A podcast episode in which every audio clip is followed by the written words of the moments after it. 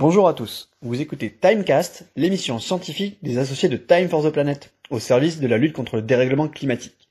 Il est temps d'accueillir notre invité de la semaine. Bonjour à tous, aujourd'hui nous allons parler protection de la biodiversité en tant que citoyen. La sauvegarde et surtout la régénération de la biodiversité sont un enjeu majeur de ces prochaines années. Nous entrons dans la sixième extinction de masse, avec une perte massive et accélérée du nombre d'espèces et surtout du nombre d'individus au sein de ces espèces. Mais que pouvons-nous faire à notre échelle en tant que simples citoyens quand on voit l'ampleur du déclin? C'est ce que nous allons tenter de voir dans ce timecast. Saviez-vous qu'il existait un équivalent du GIEC mais pour le vivant? C'est l'IPBES, la plateforme intergouvernementale scientifique et politique sur la biodiversité et les services écosystémiques. Bon, en gros, c'est un groupe d'experts international sur la biodiversité. Ce groupe d'experts a défini cinq pressions responsables de la perte de biodiversité que nous, les hommes, l'humanité, nous exerçons sur le vivant. Le meilleur moyen pour tous agir, en tant que citoyens, en tant que territoire, en tant qu'entreprise, c'est de réfléchir à nos actions via ces cinq pressions. Alors c'est parti, on va les passer ensemble.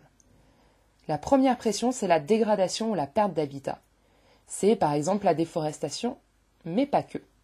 Donc vous pouvez agir en protégeant les zones de biodiversité existantes et en en recréant d'autres, en privilégiant la rénovation au lieu du neuf, au lieu de nouvelles constructions, au lieu de bétonner encore et encore, ou au quotidien par vos achats, est-ce que ma viande est susceptible euh, d'avoir été nourrie avec du soja OGM, c'est-à-dire responsable de, déforestation?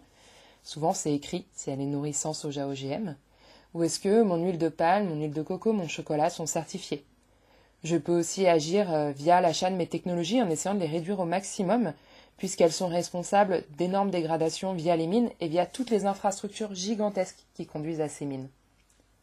La deuxième pression, c'est la surexploitation des ressources naturelles. La plus connue, c'est la surpêche, mais on pourrait aussi parler de déforestation ou de braconnage, par exemple. On prélève trop pour permettre la régénération de la biodiversité. Là encore, on peut réfléchir par ses achats. Est-ce que euh, ce poisson est susceptible, par exemple, de venir de pratiques responsables de surexploitation?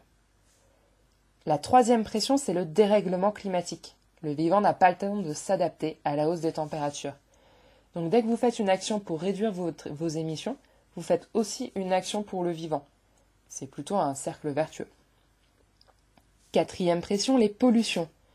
Les pollutions, c'est tout ce que vous rejetez dans l'air, dans l'eau, c'est les cosmétiques, les produits ménagers, les aérosols, la peinture. Donc vous pouvez essayer de réduire au maximum ces produits ou privilégier plutôt des produits euh, certifiés. C'est aussi la pollution par les produits phytosanitaires, donc privilégier des produits issus d'une agriculture responsable, agroécologique, biologique. Vous pouvez aussi réduire les produits toxiques, comme euh, les cigarettes, certains hydrocarbures.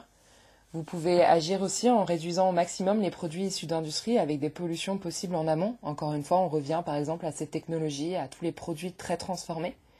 Et puis par vos déchets. Quand vous allez vers une stratégie zéro déchet, vous allez aussi vers une stratégie pour protéger la biodiversité.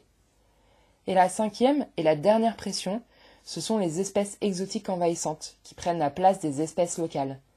Donc la prochaine fois que vous allez en Californie, en bateau évidemment, réfléchissez à deux fois avant de ramener une petite tortue ou une écrevisse et évitez les espèces exotiques plantées dans votre jardin. Donc si on reprend, en tant que citoyen, si vous voulez agir pour la biodiversité, pour protéger le vivant, vous pouvez réfléchir si vos actions au quotidien ont un impact sur ces pressions, sur la dégradation des habitats, sur la surexploitation des ressources naturelles, sur le climat, sur la pollution, sur les espèces exotiques, et enjoindre les entreprises, les territoires, vos amis, à faire de même.